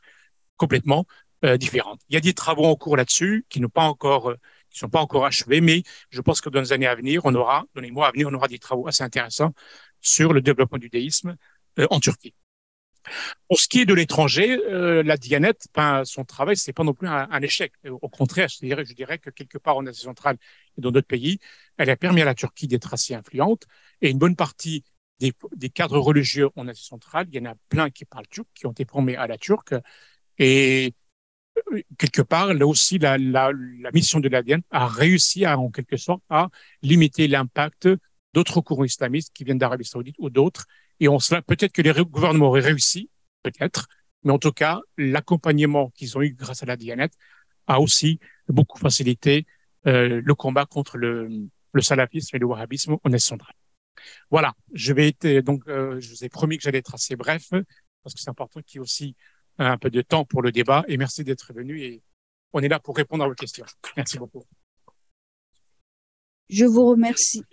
Oui, oui, très bien. Je m'appelle Garabaghi et je suis euh, d'origine iranienne. Alors, euh, votre, je vous remercie pour vos interventions qui ont en partie répondu à, aux questions que j'avais avant de venir. Alors, euh, je vais quand même poser, eh ben, je veux avoir des réponses un peu plus confirmées à mes questions. un, je voudrais savoir au-delà, ça s'adresse, au-delà du voile, quelle est la place exacte du charia dans les institutions? Euh, au niveau du divorce, la femme, est-ce qu'elle doit demander l'autorisation du mari pour sortir, euh, et la peine de mort et toutes ces questions. Alors, euh, bon, vous avez un peu répondu à ma question parce que mon autre question était de savoir l'influence du wahhabisme euh, et je pense que ça, c'est le bon aspect. Si ça empêche la wahhabisation de, des zones turcophones, c'est déjà pas mal. Parce que je pense que, par exemple, pour l'islam politique, il est plus facile de s'en débarrasser que euh, le wahhabisme qui va imprégner les esprits. Alors, euh, mais je voudrais savoir à cet égard, est-ce que vous avez des travailleurs turcs dans les pays, dans les zones euh, de, des pays du Golfe? Parce que c'est ça, ça c'est une autre manière de, de faire venir euh, l'orabisme et cette pensée. Je vous remercie. On prend deux autres questions. Bonjour, docteur Anger, président du Centre culturel Anatolie. J'ai en fin de compte trois petites questions aux trois interlocuteurs, trois intervenants. À Madame Gueulet, la première question. Vous savez bien, avec la déclaration de la République en 1923, avec la laïcité, Mustafa Kemal a voulu mettre en égalité aussi bien les sunnites, les alévites, les bektashi et tous les autres euh, groupes qui formaient à ce temps-là la Turquie et surtout aussi avec la laïcité, l'égalité de la femme et de l'homme que par la suite on, est en train d'égratigner et ces deux parties, et d'ailleurs, comme vous avez dit, je crois, dans votre exposé, et, il y a une division volontaire de, de une division volontaire du pays au lieu de le rassembler. Une question à Monsieur Leroy, et c'est que euh, l'islam d'Anatolie. Il y a un islam d'Anatolie et l'islam arabe. L'islam d'Anatolie, vous savez bien, c'est un islam tolérant et que euh, donc euh, la radicalisation islamique en Turquie, ça sera difficile. Là-dedans, je soulève aussi un autre problème. Vous aviez dit avec euh, le, régime autoritaire de Mustafa Kemal, vous savez bien, pour faire en dix ans des réformes qu'il a fait, il avait fait pour et pour le peuple, malgré le peuple, avec ce slogan. Et puis, et en ce qui concerne donc euh, et Monsieur Monceau, là c'est un petit peu euh, votre enquête très intéressante, même un peu retardée actuellement. C'était 1900 et un peu actuellement, il y a une évolution. De même que le voile, commence à être disparaître. J'ai été récemment à un moment donné, c'était un mot. En tout cas, félicitations. Merci bien. Euh, merci pour ces réflexions très très stimulantes. Mon nom est Youssef euh, Belal, je suis chercheur en sciences politiques. Euh, et pour être équitable, j'adresse une question à chacun des intervenants, euh, en commençant par euh, Monsieur Monceau.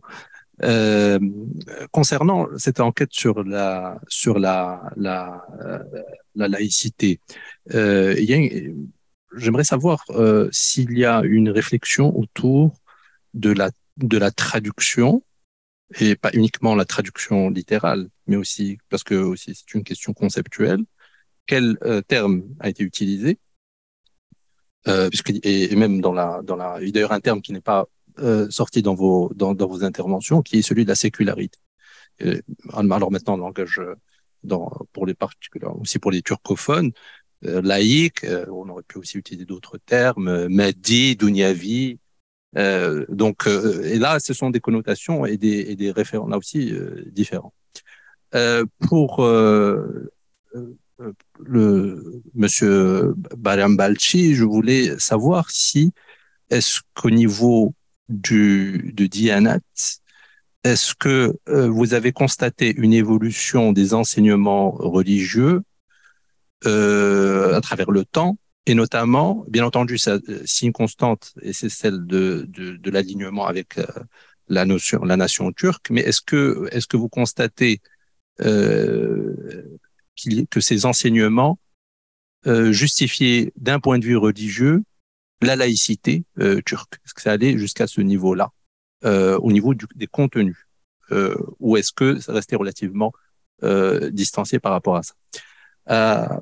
Madame Goelle, je, voulais demander si dans dans votre analyse de, de ces différentes périodes, est-ce que au niveau de l'État, est-ce que la sociologie, c'est-à-dire que si l'on situe le, le, le, l'épisode euh, de, de l'AKP, est-ce que cet épisode d'abord a contribué d'une certaine manière à civiliser ou à, une civilité de l'État dans son opposition au pouvoir militaire? Et donc, est-ce qu'elle a changé, pensez durablement, le rapport des civils aux militaires, y, y compris avec le dernier épisode de 2016 euh, Et est-ce que dans la sociologie de l'État, est-ce que l'expérience de l'AKP a, a, a changé euh, l'allégeance du fonctionnaire et du haut fonctionnaire turc euh, à l'État et par rapport à la question euh, kémaliste, ou est-ce que c'est on a, on a une, forme d'allégeance qui est plutôt euh, euh, qui a changé à ce niveau-là, plus en phase avec l'AKP, ou est-ce qu'il y a une certaine neutralité de, de, de ce service public? Et pour Monsieur Olivier Roy, je voulais savoir si par rapport à la question d'une part de, de, de, de, de, de la question conceptuelle de l'islamisme, est-ce que euh, dans le cas turc, est-ce que la relation qu'on a, par exemple, dans un certain nombre de pays arabes entre euh, dans les mouvements islamistes entre la da'wa et la siyasa, c'est-à-dire entre la prédication et le politique, est-ce qu'au fond, en Turquie, la question ne s'est jamais réellement posée parce qu'on avait déjà une division très nette entre les professionnels du religieux et les professionnels du politique? Et, le, dernier, la dernière question aussi au professeur Olivier Roy, c'est euh, par rapport à l'alignement international de d'Erdogan. Euh, euh, ce qui est intéressant, et on pourrait dire depuis l'alliance impie entre François Ier et Souleyman, il y a une forme de, pragmatisme et de capacité à jouer sur différents registres, y compris celui de l'OTAN, y compris plus récemment le rôle de la Turquie dans la médiation sur le, le Black Sea euh, Grain Deal de, de, de, au niveau de, l'approvisionnement des, céréales, euh, de cette capacité aussi à projeter la, puissance militaire d'une certaine manière aussi qui pourrait relever de ce néo-ottomanisme, euh, que ce soit en Syrie ou que ce soit en Libye, est-ce qu'au fond on est dans une forme d'une certaine manière euh, de d'expansion de projection impériale euh, qui permet de maintenir euh, la Turquie, euh, qui donc qui va au-delà d'un simple nationalisme, mais qui qui permet de, de maintenir une, une, stature internationale de la Turquie, pas, nécessairement en rapport avec l'idéologie elle-même de la KP. Merci. Alors euh, brièvement. Euh, islam anatolien modéré, islam arabe pas modéré, parce que je suppose si vous l'opposez, c'est que bon. Euh, Bon, c'est comme ça que les gens posent souvent le problème, bien entendu. Hein. Le, le, radical, c'est l'autre. Et je crois que cette lecture un petit peu ethnique, ça, ça colle pas. Euh, et qui a effectivement une tradition de l'islam ottoman, je dirais, qui est, qui est modéré. Euh, mais euh, l'Empire ottoman, c'était aussi les Arabes. Hein. Euh, donc, bon, je suis pas sûr que ce soit très pertinent, cette, euh, euh, cette opposition. pour Dawa, si, alors, là, je peux me référer que Qu'est-ce que j'entends? Enfin bon, j'ai pas fait de. Je, n'ai jamais entendu parler les gens du AKP utiliser le terme dawa. Voilà. Alors, je peux me tromper, hein, il y a peut-être des militants quelque part qui font la dawa, mais c'est pas leur truc. Hein, ils font de la politique. Et même dans le Méligoruche, euh, euh, bon, euh, euh, dawa, il n'y a aucune prédiction, il n'y a pas de prosélytisme. Euh, tout ce qu'ils cherchent, c'est effectivement à tenir la communauté turque, à, ramener, à garder la euh, communauté turque dans la ligne turco-islamique, comme ça a été, euh, comme ça a été dit. Voilà, c'est ça leur boulot. Alors, on va utiliser des arguments pour ramener celui euh, qui s'est égaré, la jeune fille qui s'est trop occidentalisée ou des choses comme ça. Mais il euh, n'y a pas de prédication. Il n'y a a pas de prédication. Euh, ceux qui font de la prédication, euh, parfois, pas toujours, ce sont des confréries, hein, des, confréries, mais qui du coup ne font pas de politique. Enfin, ne se positionnent pas sur le plan politique, même si ça va avoir des conséquences politiques, bien sûr. voilà, c'est ce que c'est très empirique, hein, ce que je vous dis. Euh, là, il faudrait faire une analyse des textes, euh, etc.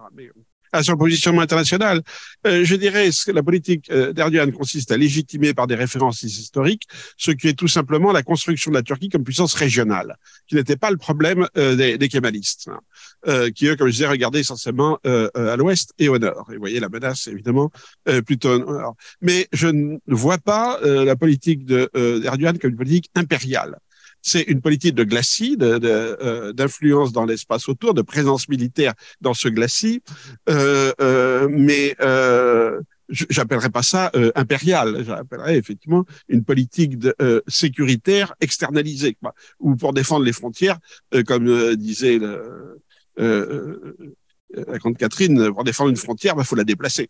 Il hein. euh, euh, faut, se mettre de l'autre côté de la frontière pour bien la, défendre. Et c'est plutôt comme ça euh, euh, que je verrais la politique concrète euh, de la Turquie, derrière une rhétorique un peu, oui, un peu ottomane, mais bon, qui, qui est en tout cas pas celle de l'armée turque. Ok, oui, je, veux profiter quand même de prolonger un peu ce que Bayram Balcı disait par rapport à, à la, la, la, fonction de Dianet et qu'il y avait les questions de l'influence du wahhabisme.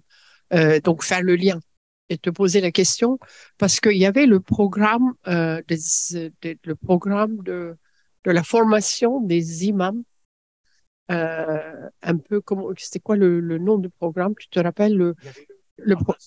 non non le programme c'était la, la, la formation les imams, mais c'était des, enfants qui étaient nés en France, en Allemagne, en Belgique, donc euh, d'origine turque, mais qui étaient maintenant enfin, de, citoyenneté européenne.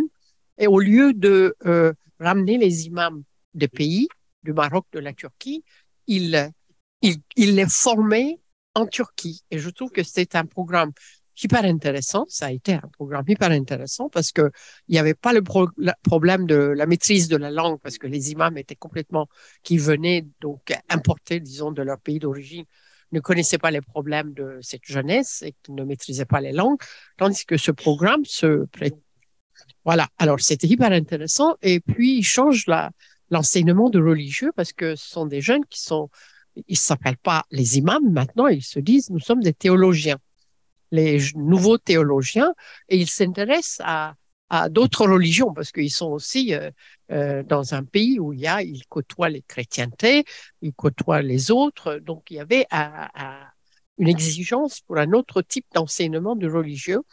Et j'avais constaté aussi qu'il y avait beaucoup de résistance justement dans le programme en Turquie pour que le wahhabisme et le salafisme ne n'interviennent pas. C'était pour répondre à votre question par ce biais. Donc, mais maintenant que j'entends en France qu'il faut rompre complètement euh, l'enseignement de religieux dans d'autres pays, donc je me demande où en est-il euh, de ce programme. C'est-à-dire, si on veut pas des imams qui viennent d'autres pays, qu'en est-il de ce programme? Donc ça, c'est juste euh, une question qui est un peu euh, européenne et voilà, ça c'est un, une première chose.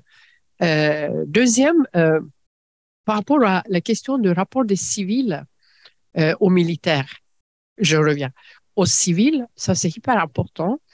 À la limite, on peut dire que euh, nous avons tous essayé, les intellectuels progressistes, comme j'ai dit, de sortir de ce cercle vicieux du coup d'État militaire, ensuite la démocratisation, etc.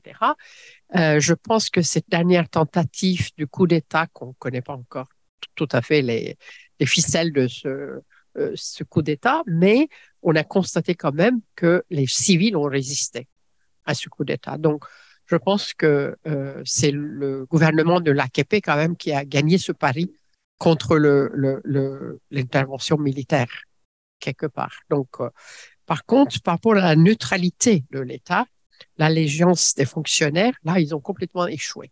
L'IACAT. C'est-à-dire que aujourd'hui, euh, c'était justement ce dont je parlais par rapport à euh, la non-pensée de, de l'islam, c'est le rapport à l'État. Ils pensent que l'État, c'est eux. Et, et aujourd'hui, euh, si ils peuvent, euh, je, je, pense comme Olivier que c'est terminé. Ils sont plus en rendez-vous avec la société. Cela ne veut pas dire qu'ils vont pas gagner peut-être les élections, mais à mes yeux, c'est, ils correspondent plus à des dynamiques sociétales. Ok, mais euh, une des raisons, c'est justement ils ont perdu euh, au niveau du de la gouvernance. Euh, ils ont détruit toutes les autonomies entre l'État et la société, les, comme tous les mouvements d'ailleurs euh, populistes.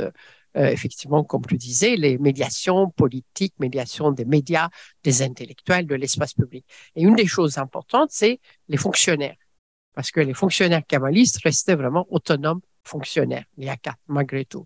Parce qu'aujourd'hui, personne n'y croit. Les gens de AKP, ils ont complètement euh, trahi, disons, l'autonomie des fonctionnaires. C'est ce qu'on, euh, c'est en tout cas la perception, mais euh, aussi au niveau de, de, la jurisprudence. Donc, c'est peut-être pas complètement perdu, mais il y a un vrai problème de l'autonomie des fonctionnaires d'État aujourd'hui. Euh, Liaquat, c'est pas un mot euh, en arabe, c'est un mot euh, qui est très très hmm?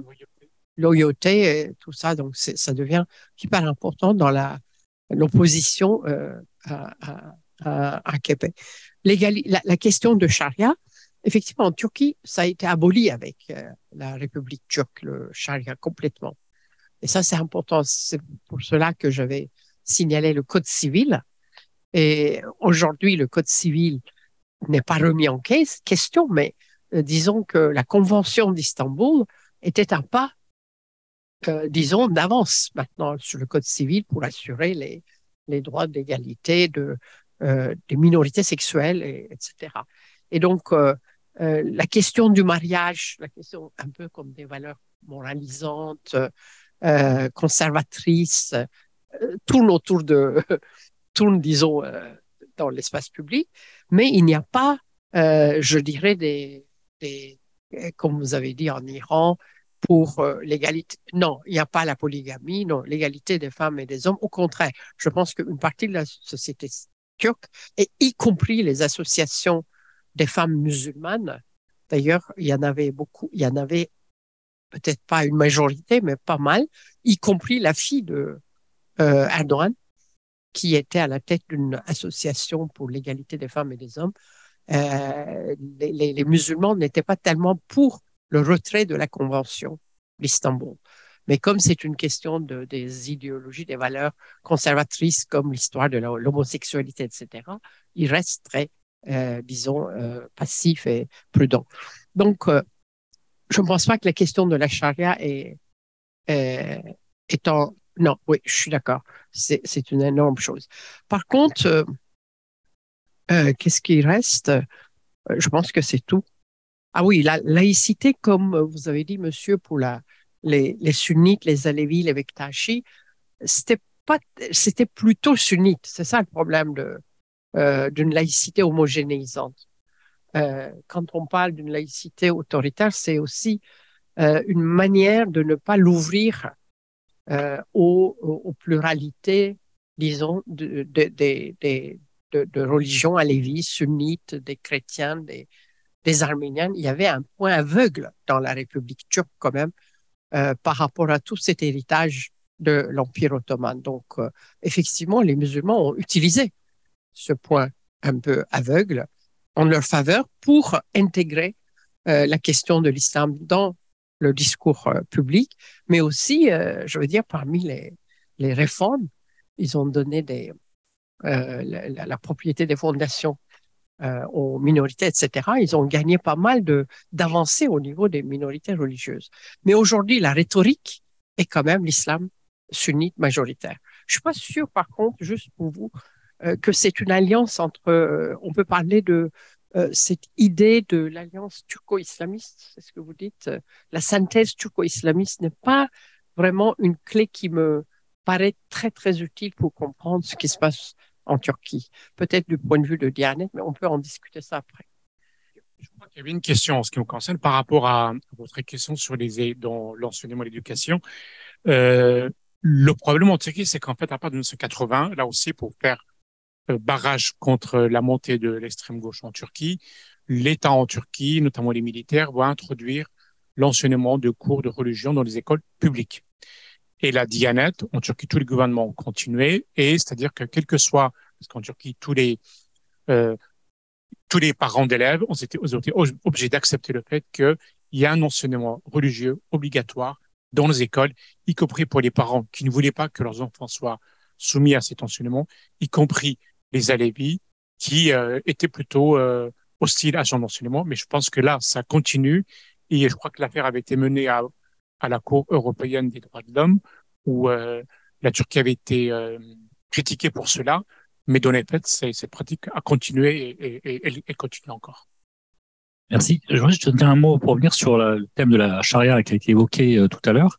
Euh, c'est intéressant aussi de se pencher sur euh, les, les, conceptions ou les perceptions de la, charia en Turquie et comment les, personnes vivant en Turquie comprennent ce terme de la charia, à quoi il renvoie et qu'est-ce qui signifierait si demain la Turquie adoptait la charia. Et là, les enquêtes d'opinion sont très intéressantes parce que euh, notamment, euh, c'était dans, dans, des enquêtes internationales qui ont été notamment administrées en Turquie.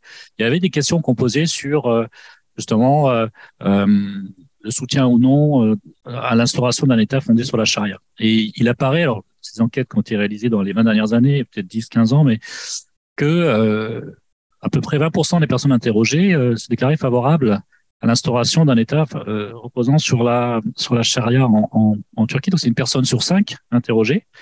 Et par contre, euh, lorsque euh, donc sans sans véritablement définir précisément ce que signifiait la charia.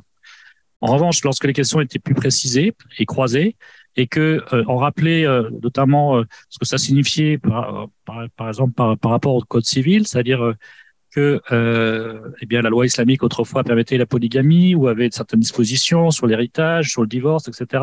Alors là, ça chutait assez, assez, de façon assez significative. C'est-à-dire quand ça reste un concept abstrait en quelque sorte, il y a une minorité de personnes interrogées, mais qui euh, se déclareraient a priori euh, pas opposées à l'idée que l'État de Turquie évolue euh, vers la charia. En revanche, lorsqu'on pointe plus concrètement ce que ça signifierait pour eux dans leur vie quotidienne, notamment en termes euh, de mariage, de divorce, d'héritage, et le retour de la polygamie, là, eh bien, on voit des variations très nettes en termes de déclin chez les personnes interrogées, y compris, y compris chez les personnes qui se déclarent euh, on leur propose des catégories, mais conservatrices, euh, euh, voilà, plutôt à droite, voilà, proches de la religion. Même chez ces personnes-là, elles sont quand même beaucoup plus nombreuses tout d'un coup, en proportion plus importante, à se déclarer en, en opposé à, finalement à, l'avènement de la charia en Turquie. oui, je, je crois. Enfin, enfin j'ai plus ça en tête, mais oui, enfin, en tout cas, voilà, c'est, c'est euh, euh, simplement parce qu'il y a des il y a des notions politiques qui sont débattues, mais restent un peu abstraites dès lors qu'on précise les, conséquences euh, et, donc on précise ces notions. Euh, on voit qu'il y a des perceptions qui, varient. Pour répondre aux deux commentaires et questions, euh, alors effectivement, l'enquête est, ancienne, maintenant 14 ans, c'est tout à fait vrai qu'elle est, ancienne. Ceci étant dit, elle s'inscrit encore une fois dans un cadre plus large. Il s'agit d'étudier l'évolution de la laïcité sur les 20 dernières années, donc c'est quand même dans un cadre de 20 ans. Euh, et d'autre part, comme je le, je le, enfin, je le mentionnais à la fin, euh, il serait intéressant de, de, de monter une, enquête aujourd'hui, mais c'est aussi compliqué pour des tas de, raisons, des raisons financières, il faut de l'argent, euh, il faut du temps, il faut des ressources. J'ai pas eu le temps d'expliquer comment cette enquête a été montée, mais c'est quand même, j'ai eu beaucoup de soutien en Turquie pour la faire. Il peut y avoir, il peut comporter des risques à effectuer l'enquête aujourd'hui en Turquie pour un chercheur étranger. Euh, c'est possible, euh, surtout sur des sujets perçus comme étant sensibles. Euh, encore une fois, c'est une hypothèse, mais cela peut arriver. Euh, et d'autre part, je dirais que au-delà de tout cela, euh, si aujourd'hui je devais faire une enquête en Turquie, je ne la ferai pas sur la laïcité, parce que pour moi, ce n'est plus un enjeu euh, prioritaire ou déterminant. Je ferai une enquête sur soit sur le système politique, voilà, hier parlementaire, aujourd'hui présidentiel, comment les Turcs perçoivent cette évolution. Soit euh, je ferai une enquête sur la politique étrangère de la Turquie, régionale, en Méditerranée ou ailleurs, mais je ne la ferai pas euh, sur la laïcité parce qu'il me semble que même s'il y a toujours des, ça revient dans, l'actualité de temps en temps, il y a toujours des débats, parfois il y a des manifestations, c'est quand même plus au cœur de la vie politique. Ça reste un enjeu, mais c'est plus l'enjeu numéro un, comme ça l'était euh, dans la première décennie du pouvoir de l'AKP. Euh, votre question sur la sur la traduction, alors effectivement, alors y a, je, je développe pas une réflexion sur la traduction, mais cette question de, de, de la traduction est très présente, effectivement. Euh, alors, je dirais que D'abord, quand on, dans les enquêtes par entretien, lorsqu'on utilise des entretiens, euh, parfois il y a des enquêtes qui sont menées avec 5000 entretiens, 10 000 entretiens. C'est pas mon cas, mais on peut euh, recourir aussi à des logiciels pour analyser, euh, par exemple, l'occurrence de, de, l'utilisation de certains termes, euh, pour vérifier si, observer si les personnes interrogées ont plutôt un vocabulaire de gauche, un vocabulaire de droite, s'ils vont utiliser un vocabulaire euh, plus moderne, plus conservateur. Il y a ce type de d'analyses de, qui sont faites, plus, plus statistiques, en l'occurrence, sur des, sur des milliers d'entretiens. Euh, il y a aussi sur la, la, sur la syntaxe, sur la façon de s'exprimer, beaucoup de d'enquêtes. Alors moi, d'analyse, moi, je ne procède pas à cela. Euh, moi, ce que j'ai observé, c'est que je l'ai vu pour la retranscription, pour l'analyse et l'interprétation. Euh, ce qui est plus difficile en termes de compréhension, euh, en termes sur la réflexion sur la traduction, c'est les différents niveaux de langage. Donc les personnes qui sont interrogées euh, ont, parfois un langage très familier hein, euh, de la vie quotidienne. Et quand ils parlent pendant, pendant des heures, c'est très compliqué de comprendre parce qu'ils répètent aussi, ils répètent, ils retournent autour d'une idée, ils y vont, ils reviennent, ils utilisent des termes qui sont pas clairs du tout, qui sont pas ceux que j'ai appris à l'INELCO par exemple. Donc euh, c'est pas évident le niveau de langage quand, quand on essaie de comprendre un turc, euh, la langue turque exprimée quotidiennement par euh, par des personnes donc dites citoyens ordinaires, et c'est là la difficulté. Après euh, après pour de, de mémoire, le terme séculaire, je ne crois pas qu'il a été effectivement utilisé, pas, pas ou, presque pas. C'est plutôt le terme de laïque ou laïque qui a été utilisé. Les termes que vous avez employés à ma de mémoire, à ma connaissance, n'ont pas été non plus. Je, alors, il y a, ça c'est lié aussi au profil des personnes. C'est-à-dire que quand j'ai interrogé les personnes qui étaient plutôt favorables euh, au port du voile, à une forme d'islamisation entre guillemets de la société, ça restait quand même des personnes plutôt éduquées, vivant dans un milieu urbain. Voilà. Et ça se voyait très clairement dans l'argumentation, dans les ONG militantes, etc. Euh, et donc les, termes de vocabulaire plus, voilà, par exemple, de, être utilisés de hérités de, l'époque ottomane ou euh, des termes arabes euh, plutôt que turcs modernes, de mémoire, ont été peu utilisés par les personnes que j'interroge. Bonsoir, donc Patrice Moyeuvre, donc je suis ancien attaché de défense à Ankara en Turquie et actuellement chercheur à l'IRIS. Donc, dans le sujet qui parle de laïcité, il y a quand même un, un absent, c'est l'armée turque. On l'a juste abordé un petit peu euh, lors des questions, mais en fait, ça a été un peu, un peu mis de côté. Euh, moi, ce qui me surprend maintenant, c'est de voir des généraux euh, turcs, euh, y compris à ministre de la Défense nationale, qui remet des diplômes à des élèves qui sont qui portent le foulard, alors que quand ils sont rentrés dans l'armée, c'était quelque chose de totalement inconcevable.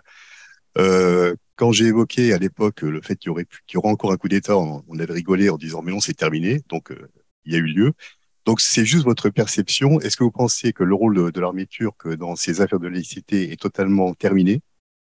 Ou est-ce que ça peut encore euh, revenir? Euh, C'est pas évident à savoir, mais quel est votre euh, votre sentiment? Et notamment, qu'est-ce qui pousse actuellement un jeune, un jeune turc, à s'engager dans l'armée, sachant qu'il y a des valeurs d'Atatürk qui restent quand même donc dans l'inconscient collectif? Donc j'aimerais un peu votre perception sur ce sujet. Merci. Eh bien, euh, bonne question. Je crois qu'on a une spécialiste de cette question, Sumbul Kaya, qui est dans cette, dans cette salle, qui a beaucoup travaillé sur cette question, mais il me semble, et je parle, je réponds sous son contrôle, soit surveillance, et euh, mes collègues répondront aussi. Effectivement, il y a en fait, il y a, c'est-à-dire qu'il y a une espèce de pas islamisation, mais c'est-à-dire qu'il y a une espèce d'intégration, d'acceptation de l'islam au sein de l'armée. C'est-à-dire qu'autrefois, c'était choquant de voir des officiers de l'armée turque euh, faire une prière en public, euh, la main, rendre visite sur le, champ des, et, maintenant on les voit des cérémonies religieuses. Et ça montre aussi à quel point Erdogan a réussi à récupérer une partie, à, passer un pacte en quelque sorte avec euh, les généraux, à faire accepter l'idée que l'islam n'est pas complètement euh, interdit dans l'armée. Mais en même temps, ça me rappelle, il y a, il y a, je crois qu'il y a plus de 25 ans, il y avait une question ici, une conférence au, au Syrie, et on a parlé pendant deux, trois jours de la en Turquie. Et la question de regretter chez les il a dit, mais alors, pourquoi dans l'histoire de la Turquie, systématiquement, chaque fois les soldats turcs partent au combat, c'est tout de suite, il. Et ça montre aussi à quel point on ne peut pas complètement enlever l'islam de la de, de, de, de, de l'armée. Et c'est aussi pour ça qu'effectivement, il y a des femmes qui sont voilées à l'aéroport dans l'armée ou dans la police qui sont voilées.